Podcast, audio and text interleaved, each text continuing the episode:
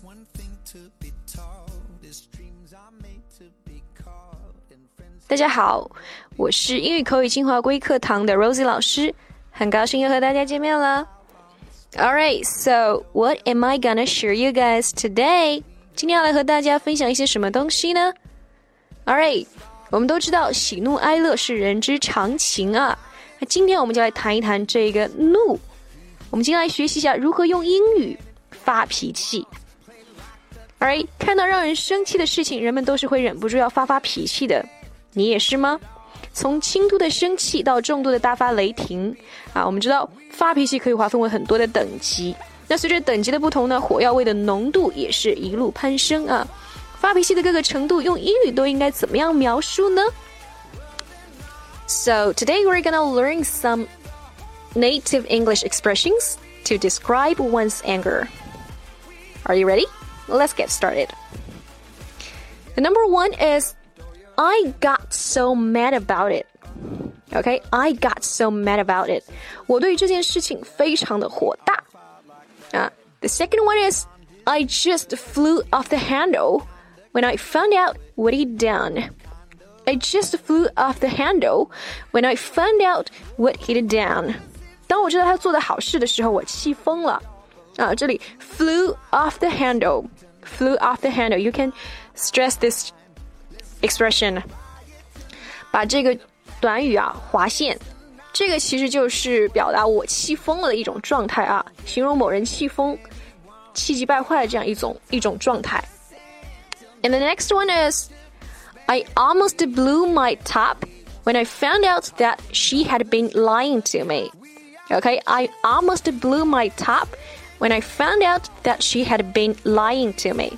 当我发现她一直在对我说谎的时候，我简直快气炸了。Here, blow one's top, blow one's top。那这个句子当中的 blew my top，大家也可以做个下划线啊，哎，就解释为气炸了。你想想看，我的头都要快吹吹掉了，被吹掉了，头都要爆炸了啊，就就是快气炸了嘛，对不对？And the next one, I hit the roof. Okay, I hit the roof, or I hit the ceiling. I hit the ceiling. 你想想看，我把天花板都要给掀了，那是不是这个人简直就要火冒三丈，都要大发雷霆啊？你说是吗？我气炸了啊！这里的这个 hit the roof, hit the ceiling 也是一个非常不错的表达，大家可以打个五角星。Next one. I blew a fuse because he didn't do his homework. Okay, I blew a fuse because he didn't do his homework. 我是因为他没做功课才发火的。这里 blow a bu blow a fuse，这个也可以大家做个下划线啊。blow a fuse，fuse 可以作为名词的时候解释为保险丝啊。那这个当中就可以解释把这个火火大的把这个保险丝都能融掉，可见这个人的生气程度啊。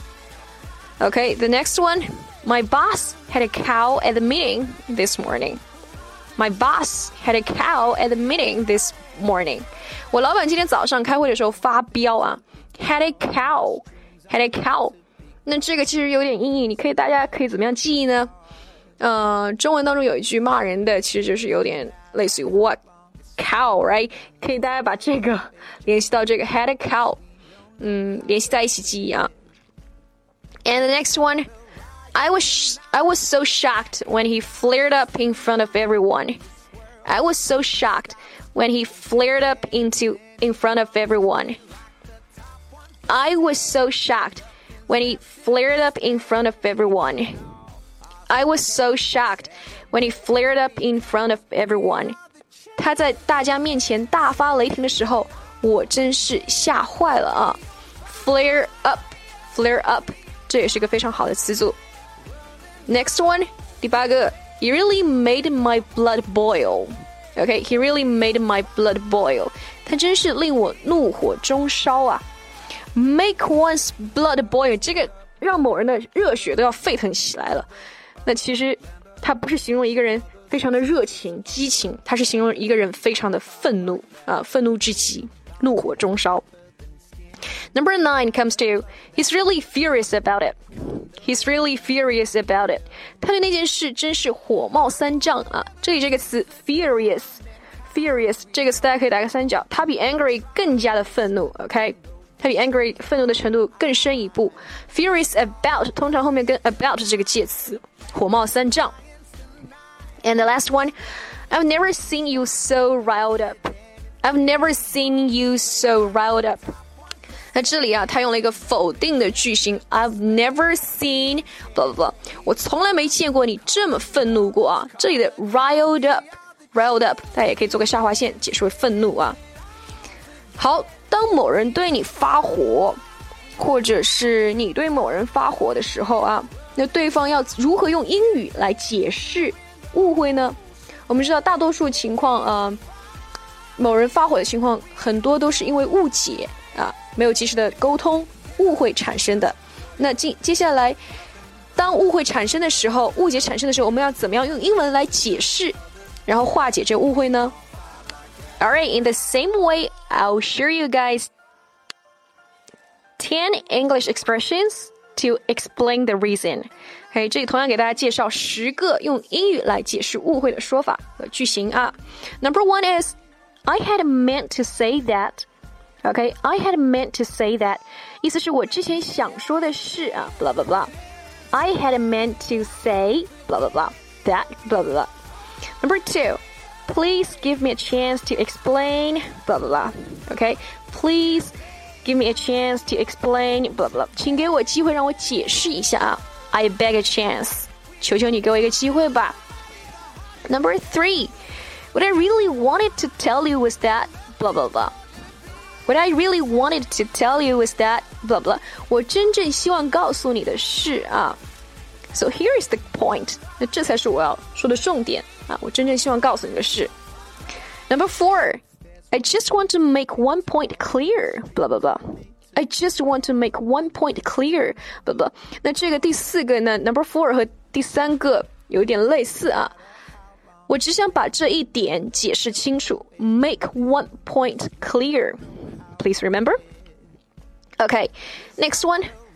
I want to clarify a point I had made. Blah blah blah. Okay, I want to clarify a point I had made. Blah blah blah. 这里这 clarify 这个动词，大家可以打个三角，解释为澄清、阐释啊。Clarify a point. Blah blah，就是澄清某一点，哎，阐释某一点。这句话的意思是我希望就我之前所说的那点做一下澄清。 Number six. Perhaps I wasn't too clear about what I had meant. What I had meant. Let me try and clear this up a bit. Perhaps I wasn't too clear about what I had meant. Let me try and clear this up a bit. Perhaps I wasn't too clear about what I had meant. Let me try and clear this up a bit. 哎，可能我没讲清楚我之前想说的内容，哎，就让我试着更好的解释一下吧。 be clear about blah blah blah. Uh, be clear about 讲清楚。那这里的 clear something up a bit, clear something up a bit，更好的解释一下。All right, number seven. You have misunderstood me. I hadn't meant for it to sound that way. Let me explain. You have misunderstood me. I hadn't meant for it to sound that way. Let me explain. 这里的 misunderstood 是误会、误解的意思啊。你误会我了，我没想到这句话会被这么误解啊。Hadn't meant for it to sound that way，就是不知道会那样子被曲解、被误解。Let me explain，请让我解释一下。Alright, let's move on. 第八个，Please allow me to explain this better. I don't want any misunderstandings. Okay, please allow me to explain this better. I don't want any misunderstandings. 请允许我再做一下解释，我不希望有任何的误会。I don't want any misunderstandings. Number nine, please don't doubt my intentions, as I only want what's best for the both of us. Okay, please don't doubt my intentions as I only want what's best for the both of us. 请不要怀疑我的动机哦，我只是希望我们俩都好。Doubt one's intentions，怀疑某人的动机。And the last one. Perhaps we can then put this whole misunderstanding behind us. Perhaps we can then put this whole misunderstanding behind us.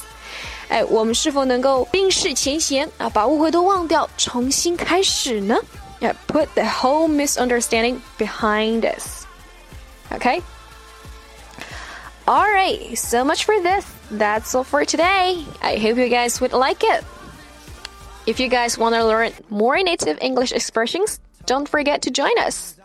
I'm Rosie. Hope to see you guys next time. Bye.